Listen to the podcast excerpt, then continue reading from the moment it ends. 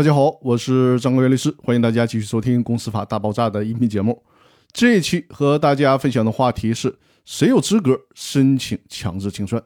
那今天我就开始带着大家一起解读最高人民法院清算会议纪要的第五部分，也就是关于强制清算的申请。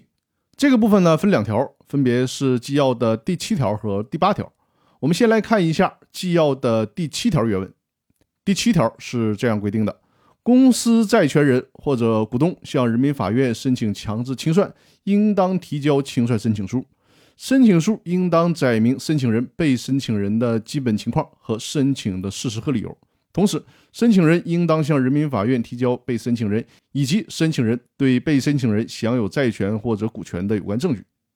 公司解散后，已经自行成立清算组进行清算。但债权人或者股东以故意拖延清算，或者存在其他违法清算，可能严重损害债权人或者股东利益为由，申请人民法院强制清算的，申请人还应当向人民法院提交公司故意拖延清算或者存在其他违法清算行为，可能严重损害其利益的相应证据材料。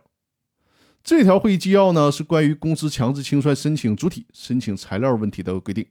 在我们向法院提起强制清算要求的时候，需要具备两个实质性的要件：一个是具备适格的申请人与被申请人，也就是说呢，谁提出的清算要求，要求清算谁，这事儿都得整明白，不是谁都有资格提起强制清算申请的；另一个是具备法律规定的启动事由，不能没事儿就申请对某个公司进行清算，得有合法的理由才行。到底谁有资格提起强制清算的申请呢？有两类主体有这个资格，一个是公司的债权人，另一个是公司的股东。而且注意，股东仅仅是在债权人不提起申请的前提下，才能请求强制清算。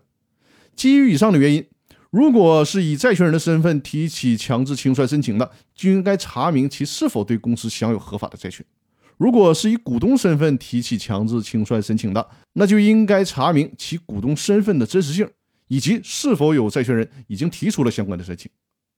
那以上呢就是今天和大家分享的内容。关于公司清算的更多问题，我们下期继续。感谢大家的收听和支持，